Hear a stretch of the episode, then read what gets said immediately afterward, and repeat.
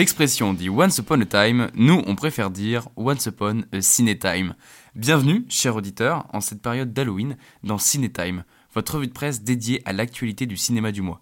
Avant de commencer, sachez que nous sommes ravis de vous accueillir. Je m'appelle Tancred et je suis en présence de Lucas.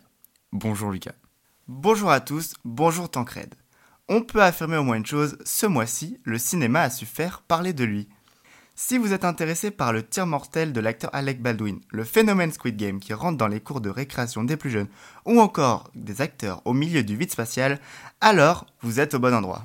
Et pour débuter cette émission, commençons par l'actualité autour de l'acteur Alec Baldwin.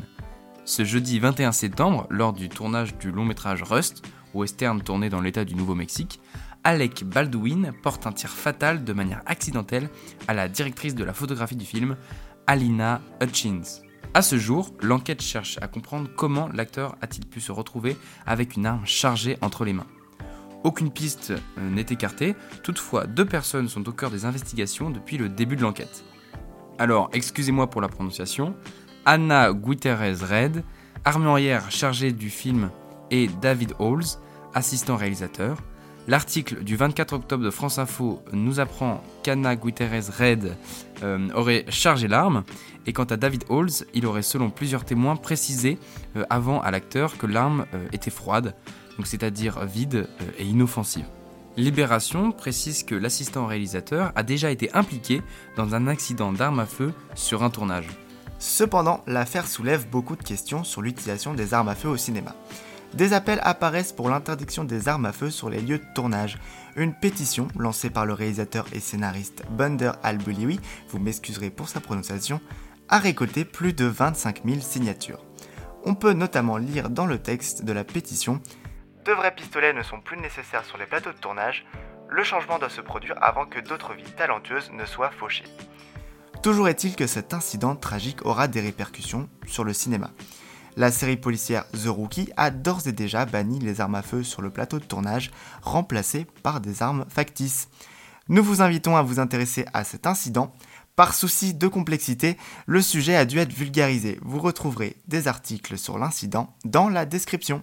Pour continuer, vous n'êtes certainement pas passé à côté du phénomène international, la série Netflix Squid Game. Série qui bat tous les records, puisqu'en effet, d'après France Bleu, 110 millions de foyers ont vu la série. Pour celles et ceux qui ne connaissent pas la série, le principe est très simple. Des centaines de participants jouent à des jeux de notre enfance, comme le 1, 2, 3 Soleil par exemple, avec à la clé beaucoup d'argent. En revanche, ceux qui perdent, perdent la vie. Une série très violente qui a visiblement inspiré beaucoup d'écoliers. Bien que la série soit interdite aux moins de 16 ans, des cas de reproduction des jeux de la série ont été constatés chez des plus jeunes. Alors, rassurez-vous, cela ne va pas jusqu'à la mort. Mais des violences physiques contre les perdants ont lieu, comme le précise un témoignage d'un collégien interrogé par LCI. Il y a des gens en 3ème et 4ème, ils font 1, 2, 3 soleils, et après ils se tapent. Ces actes de violence amènent la question de la visibilité de ces programmes auprès des plus jeunes. Or, comment passer à côté de la série lorsque celle-ci submerge les réseaux sociaux, notamment YouTube et TikTok. Toujours est-il que le ministre de l'Éducation Jean-Michel Blanquer appelle à ne pas laisser seuls les enfants devant les écrans, pour citer Ouest France. Il invite également à renforcer le contrôle parental et celui-ci a en parallèle alerté les directeurs d'école sur le phénomène des jeux Squid Game. Prenons maintenant un peu d'auteur et parlons d'une actualité spatiale. Attends, attends, mais euh, je te rappelle que nous, on parle de cinéma là. Je te rassure, on va bien parler cinéma. Puisque ça y est, l'exploit de tourner un film dans l'espace a été accompli.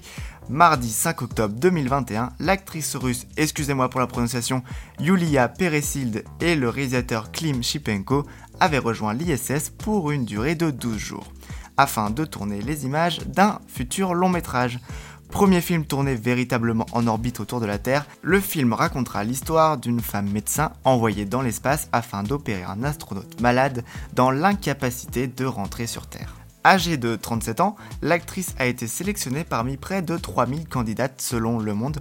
Celle-ci a en seulement 4 mois subi une formation et un entraînement intensif de cosmonaute. Sachez par exemple que l'actrice sait dorénavant envoyer des signaux de détresse à l'aide de capteurs solaires. Qui peut en dire autant Sûrement pas moi.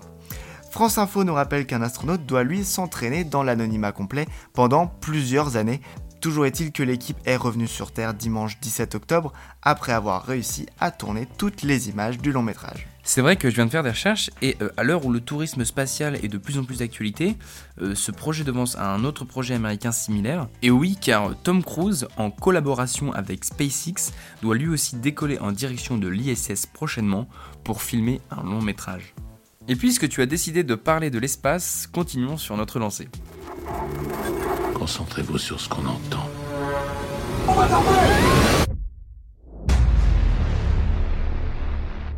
Le film Boîte Noire de Yann Gosselin avec Pierre Ninet a été envoyé à bord de l'ISS. Annoncé par l'acteur lui-même sur Twitter, le film a été envoyé à la demande de l'équipage de l'ISS.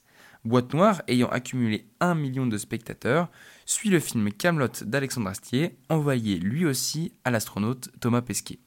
Vous pouvez retrouver le tweet de Pierre Ninet dans la description. Enfin, les fans de Toy Story vont être ravis car Disney vient de dévoiler la bande-annonce du prochain film du studio Pixar.